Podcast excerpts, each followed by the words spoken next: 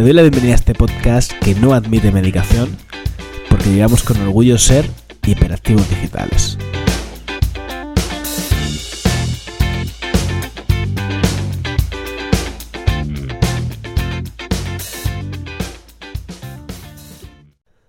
Nudismo financiero. Creo que es así como se dice o como se llama cuando vas a un lugar público, que si lo piensas en verdad es una insensatez ¿eh? esto que estoy haciendo, de coger y, compartir así de manera pública pues tus ingresos, lo que ganas, lo que no ganas. No sé hasta qué punto no, no es algo peligroso o que no se debería hacer así a la ligera, ¿no? Pero bueno, mm, yo me voy a subir al carro y voy a, voy a hablarte de las maneras que gano dinero por internet y más o menos, aprox, cuánto gano con cada cosa, ¿eh? Tampoco voy a ir súper al detalle porque entre otras cosas me da vergüenza y me siento pelín raro hablando tan, tan, tan abiertamente así aquí para que lo escuche cualquiera. Pero bueno, te voy a dar bastante información de cómo gano dinero por internet. Em, bueno, para contextualizarte un poco, para que entiendas de dónde viene esto, eh, si ya me has escuchado otros episodios, pues ya he contado que soy psicólogo, ¿vale? Yo sigo ejerciendo la, la psicoterapia. El tema está en que, bueno, yo me considero que siempre he sido emprendedor, porque siempre he trabajado por cuenta propia. De hecho, no sé hacer un currículum vitae y nunca he hecho una entrevista de trabajo. Siempre ha sido todo por cuenta propia. Y em, pues empecé a conseguir mis pacientes en cuanto empecé a ejercer, que fue en el 2014. Hacia el 2018 se activa en mí esa parte emprendedora que tengo, multipotencial, no sé cómo llamarlo, la verdad, de querer tocar otros palos, de querer hacer más cosas, ¿no? De, querer mejorar mi vida, en cierta manera también, porque al final yo siento que tengo capacidad pues para, para crear más cosas, ¿no? O para generar ingresos de diferentes maneras. Y entonces empieza mi andadura con el mundo del emprendimiento digital. De, pues, pues de internet, ¿no? Empecé con los vídeos de Romuald Fons en YouTube, aprendiendo SEO. Y mi primera apuesta vino por aquí, vino por el lado de eh, crear, eh, posicionar contenidos en Google y monetizarlos con publicidad de AdSense, afiliados y demás. Eh, y lo conseguí, o sea, conseguí crear una web, mm, pues es que bueno, hice un híbrido ahí entre nicho y mi propia web corporativa, con muchísimo tráfico a través de Google. Llegó a tener, ahora estará en 5.000, 6.000 visitas diarias, pero en su día llegó a tener 10.000, 12.000 visitas diarias, ¿no? Y empecé con este tema. Y pronto me di cuenta que no era el modelo de negocio más rentable o más entretenido para mí, el que más me enriquecía. Me parece un poco aburrido, ¿no? Me cansé de él. También depender de Google me parece que es una pésima idea. Y entonces empecé a descubrir otros tipos de negocios, como son las membresías, la creación de producto digital, etcétera, etcétera. Y ahí es donde estoy realmente más enfocado, ¿vale? De mi, del cómputo global de ingresos que yo recibo cada mes, pues ahí está todo muy diversificado, la verdad. Y eso es una de las cosas que apúntate, la diversificación, porque, eh, bueno, es una tranquilidad y una seguridad que no veas, ¿no? Yo diría que en torno al 70% de mis ingresos vienen de, activos digitales, de productos digitales. Tengo dos membresías. Una que es eh, solo mía, que es donde estoy yo solo, que tiene más o menos un MRR de unos 4.000, eh, unos 4.000 euros al mes, pero por PayPal, o sea, por PayPal, por Stripe, perdón. Si sumamos lo de PayPal, pues em, no te voy a decir que sea el doble, porque hay la gente paga más por Stripe que por PayPal, pero tres cuartos o la mitad sí que pueden estar fácilmente en, PayPal, ¿no?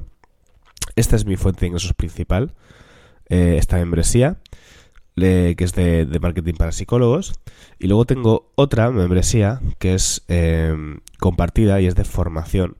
En este caso esta membresía está compartida entre, entre cuatro personas, factura similar a, la anterior, pero claro, está repartida entre cuatro personas. De modo que, bueno, pues los ingresos se reparten muchísimo, ¿no? Estas eh, son mis, mis dos fuentes principales, pero es que además de estas, de, estas dos membresías, que están muy bien las membresías porque te generan un, un recurrente cada mes, te dan esa seguridad, ¿no? De, de, que tienes como un sueldo, que evidentemente hay altas, hay bajas, hay movimiento, ¿no? Pero son unos ingresos muy estables y son mi modelo de negocio favorito, las membresías. Como te digo, tengo dos, una sea compartida, Y en septiembre tengo pensado eh, abrir otra también compartida con, otras personas, ¿no? Y no descarto hacer algo en el, en el, entorno del marketing, pero más adelante, porque ahora no me da la vida. Em, en el entorno de marketing, ventas, copy, porque creo que se me da bastante bien y por ahí también podría enseñar cositas, ¿no? Yo he sido, lo he contado muchas veces, he sido un, un satélite migratorio de membresías, he estado en todas y, y creo que, siendo honesto y, y con, bueno, no quiero ser falso, eh, con falsa humildad, creo que puedo enseñar más cosas mejor que, en muchas de las que he estado, ¿no? Y que funcionaban bien, porque tengo bastantes ideas que enseñar y, me he chupado muchísima formación. Bueno, el caso es que no, más adelante no descarto hacerlo, ¿no? Además de las membresías, también vendo productos digitales sueltos. Tengo varios, tengo varios cursos y ebooks y algunas plantillas. Y entonces, bueno, pues yo las voy poniendo en circulación, son productos que ya tengo testados, que funcionan, que generan ingresos y los pongo en, circulación. Los voy, no todo el rato porque no quiero saturar a, la audiencia del público, los voy activando, desactivando. Em, y algunos incluso los retiro porque ya me canso yo de ellos o pienso, esto se podría mejorar y así, ¿no? eso me pasa más con los cursos, con los ebooks estoy bastante satisfecho. Ebooks tengo em, dos ebooks digitales en, en, venta y luego otro que actúa como lead magnet. Y cursos, no, no, no sé cuántos tengo, la verdad, porque siempre voy haciendo cosas nuevas y demás. Pero bueno, que te quedes con la idea de que entre, entre la venta de activos digitales, de productos digitales, más o menos ocupa el 70% de mis ingresos y es el, el, pues el pilar de mi economía, ¿no? Y está muy diversificado. Tengo muchas cosas distintas también en torno a marcas distintas. No solamente productos, productos distintos, sino marcas distintas de diferentes targets, diferentes eh, pues sí, diferentes audiencias, diferentes temas. La estrategia aquí es básicamente la misma en casi todas. Es, básicamente, es eh, trabajar las redes sociales y apoyar esto con, publicidad para que las personas eh, acaben en la newsletter y en la newsletter ir trabajando em, a esas, esas personas, ¿no? Como si fuera una escopeta de perdigones para que se produzca en venta. En algunos casos directamente me salto estos pasos, como son productos de bastante bajo coste, y voy a venta directamente, tráfico frío, creando sistemas automatizados que también funcionan muy bien. Esta sería la fuente principal, como te digo. La segunda, eh, no, sabría, no, no estaba seguro si meterla como fuente de ingresos de Internet, porque, bueno, en realidad sí, es la consulta presencial, ¿vale? Mi consulta como psicólogo. Eh, yo ahora mismo tengo la agenda cerrada, porque ya no doy abasto, pero creo que es justo que la metiese porque aunque ahora mismo la mayoría de casos que cojo son como un poco como favor a compis o que me llegan recomendados por algún paciente y de nuevo pues es como hacer un favor, a través de la web llegan muchísimas solicitudes de contacto a través de por la ficha de My Business y del posicionamiento orgánico de esa web. Entonces realmente si yo me quisiera estar enfocado sobre esto eh, o coger más pacientes y en general todo lo, yo tengo mi número de pacientes semanal, que son unos 10 más o menos, y estoy muy contento y satisfecho así, y no quiero coger más porque quiero dedicar mi tiempo a crear cosas que no dependan de mi tiempo, precisamente, sino a crear negocios que se puedan de alguna manera automatizar y vayan generando, pues, aumentando ese patrimonio, ¿no? Y la consulta, todo lo que sea asesoría, todo lo que sea atención individual, esto no lo permite. Entonces, pero creo que tiene sentido eh, que lo incorporase, porque como te digo, eh, pues al final, si alguien estuviera enfocado sobre esto, le podría estar sacando mucha rentabilidad también, ¿no? Al tema servicios o lo que sea que, haga, pero one to one o, en grupo o lo que sea. Creo que esta sería la, segunda fuente de, ingresos, ¿no? La tercera em, es precisamente esto que te contaba de em, cuando empecé yo con el mundo del SEO y demás. Mi primera apuesta en el mundo online fue esta, el tema nichos y posicionar y demás y pronto ya viré, ¿no? Pero lo bueno del SEO, y tiene una cosa muy buena, y es que lo que haces se mantiene. Es verdad que no se mantiene exactamente igual que estaba, porque siguen apareciendo nuevos competidores, gente que posiciona, contenido que Google yo creo que entiende que ya no está, no es tan actual y lo, va echando para atrás, pero la web sigue, generando un gran tráfico. Yo intento más o menos publicar un artículo a la semana, no siempre cumplo, pero lo intento porque no quiero que el blog se muera. Es el blog de psicología y la verdad es que, em, pues para el tiempo que le dedico, que es media hora a la semana, está muy bien, porque me trae unos 400 euros entre eh, afiliación de Amazon y AdSense. Pero es que no solamente esto, ¿vale? Realmente los beneficios de esto no solamente son AdSense y Amazon, sino que además es una fuente de leads porque en los artículos tengo incorporados boletines de suscripción con sus respectivos lead magnets, entonces constantemente van llegando por ahí nuevos leads. Eh, también tengo algunos cursos medio posicionados también en Google. ¿Qué más? Bueno, lo que te contaba de la gente que contacta, ¿no? Para pedir cita. Y eh, también llegan eh, de vez en cuando, bueno, de vez en cuando no, casi todos los meses cae alguno, algún post patrocinado. ¿Qué es un post patrocinado? Bueno, en el mundo del SEO, te lo voy a contar por si no sabes muy bien qué es esto, en el mundo del SEO, em, uno de los factores de posicionamiento más importantes es el link building. Y para el tema del link building, bueno, el tema del link building básicamente es, por si no lo conoces, referenciar o enlazar eh, a otras personas. Por ejemplo, si yo estoy hablando sobre en un post sobre la dependencia emocional y enlazo un artículo del país o de otro compañero hablando sobre dependencia emocional. Eso Google lo tiene como un factor de autoridad. Cuando otras personas te citan, bueno, te citan, no, te enlazan a ti como referencia. Y eso es lo que hace que, es uno de los factores que hace que tú subas en los rankings de Google y que puedas posicionar mejor. Entonces, como conseguir estos enlaces de manera natural es muy difícil, cuesta bastante porque no sucede, o si te los ponen, te los ponen en no follow para que no traspase autoridad, hay un negocio de compra y venta de enlaces brutal. Hay portales como PubliSuites, eh, Conexo, Conexo, creo que no sé cómo se dice, Conexo, y otros tantos, donde tú puedes eh, poner tus blogs, eh, bueno, tú puedes comprar enlaces y también puedes poner tus blogs y que la gente compre blogs en tus enlaces. O sea, compre enlaces para, para sus blogs. Vaya lío me he hecho. Y además, o sea, yo estoy registrado en estos dos portales y a veces llegan ventas por ahí. Y además de esto, la gente te contacta directamente. Gente que ha hecho su propia batida, ¿vale? Y te contacta. Realmente esto es un modelo de negocio que no está muy explotado. Y yo en su día, unas cosas que pensé, lo que es que luego me di cuenta que los, las mejores, los mejores emprendimientos son los que tienen que ver con marcas personales y con personas, no con ingresos eh, de este tipo, ¿no? Donde no hay personas implicadas ni hay negocio. Que si eres una persona muy tímida y que te cuesta mucho el tema de, de vender y demás, a lo mejor este tipo de negocios son ideales para ti. Pero a mí me parece que es mucho mejor, o sea, al final yo me estuve un año entero intentando hacer SEO para ganar dinero y en, un, en dos meses con una membresía ya estaba superando lo, lo, que facturaba en un año de trabajo con el SEO. Entonces, bajo mi punto de vista, son negocios mucho más rentables. Lo primero, ¿no? O sea, lo segundo, perdón. Pero bueno, si a ti te cuesta mucho esto, el negocio de la venta, de hacer, de crear una, una red de blogs, posicionarlos en Google y, eh, vender, y vender enlaces, es un negocio muy, muy, muy potente, ¿no? Sobre todo si sabes cómo hacerlo. Por ejemplo, yo en mi blog de Grulla tengo varios artículos del tipo los X mejores centros de no sé qué, las mejores formaciones de no sé cuánto.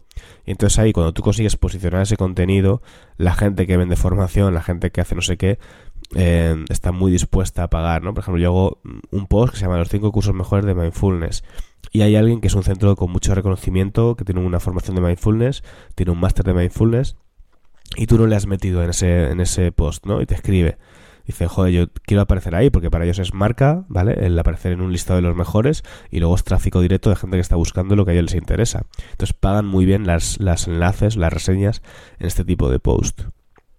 Como te digo, funciona bastante bien y es un negocio que en su día pensé, el de crear una red, eh, un blog de, de, o sea, una red de blogs y usarlos de esta manera, ¿no? Crear blogs, blogs, los blogs son activos digitales. Pero yo ahora no estoy tanto en eso, estoy más en otras cosas. Dejo ahí la idea por si alguien la quiere recoger. Además de esto, que, viene todo por la parte de, Google y demás, estoy con un canal de YouTube. El canal de YouTube eh, yo no lo he hecho con la intención principal de o con la motivación principal de la monetización directa del canal en YouTube, porque sé que no se gana demasiado dinero con esto, sino porque creo que va a ser un, un refuerzo a mi marca personal brutal, porque creo que de ahí pueden llegar muchísimos leads y es un, escenario que me va a dar mucho juego para hacer muchas cosas, ¿no? Con el tema de los shorts y poder mandar el enlace hacia una newsletter, bueno, se puede hacer cuando lo monetice, que me queda poquito, me parece que es potentísimo, me parece una herramienta potentísima. Pero además, eh, está la monetización, que es otro ingreso pasivo, ¿vale? Además, mi sensación es que en YouTube eh, tiene una ventaja frente a Google brutal. Hacer SEO en Google no es fácil, tienes que tener en cuenta doscientos y pico factores de posicionamiento, que a Google un día no se le vaya la pelota y con un update te tire por tierra. En YouTube no es así, ¿vale? Aparte de que en YouTube hay menos competencia para determinados términos de búsqueda, otros están muy saturados.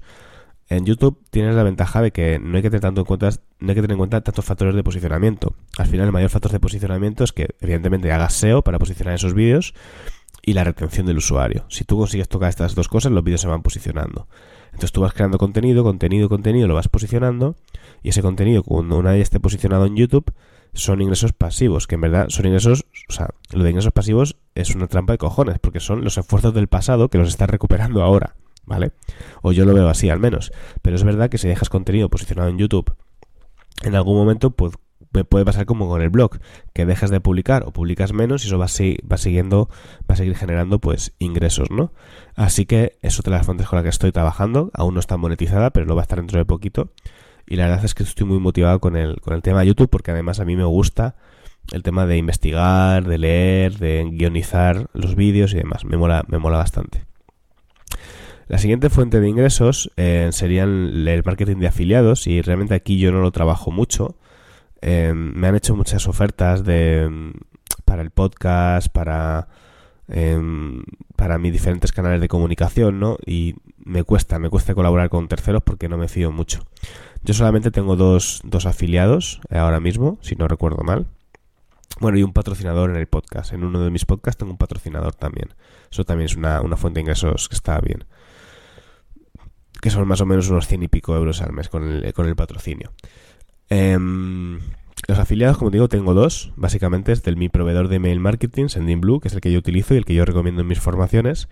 Y de Rayola, que es el proveedor hosting que yo utilizo y que yo recomiendo en mis formaciones porque tienen un soporte brutal. Y la verdad es que funcionan muy, muy, muy bien y estoy súper satisfecho con ellos.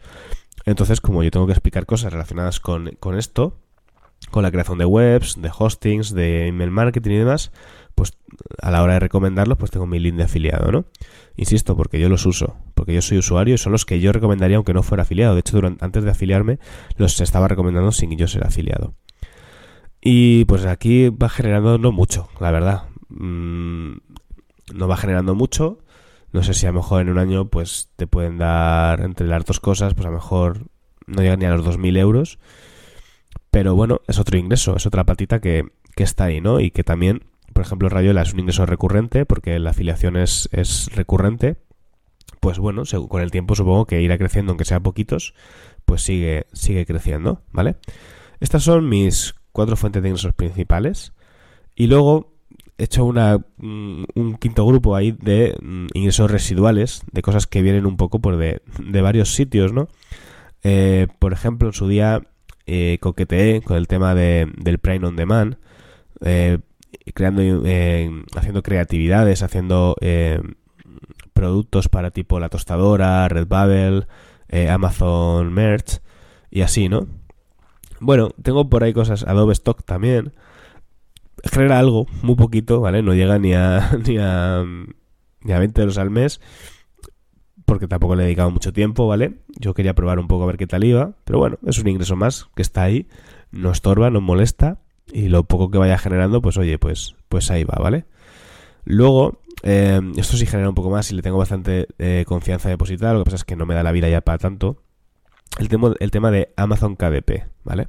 Esto, em, yo tengo publicado un libro en Amazon KDP y ahora voy a subir un, voy a publicar uno segundo y estoy seguro que en el futuro haré más publiqué un libro en Amazon KDP hace tres meses y más o menos lleva en, facturado para mí, ¿eh? no para Amazon, sino para mí, pues unos 150 euros más o menos, que no es mucho, pero al final el Amazon tiene una cosa buena, y es que si tú posicionas contenido en Amazon, ahí sí que es intención de compra directa. Entonces, si tú consigues posicionar ciertos ebooks para ciertos temas, ahora el ebook está comenzando, está arrancando, está cogiendo reseñas, está cogiendo movimiento, pues ese ebook ya si la gente hace la búsqueda y se lo encuentra, pues va generando ventas. Entonces, entonces, es otro recurrente que está ahí posicionado, que te va generando pasivos, porque ahí sí que no tienes que hacer nada. Ahí el ebook está subido, la gente lo compra, se le envía a través de Amazon y ya está, se acabó la historia, ¿vale?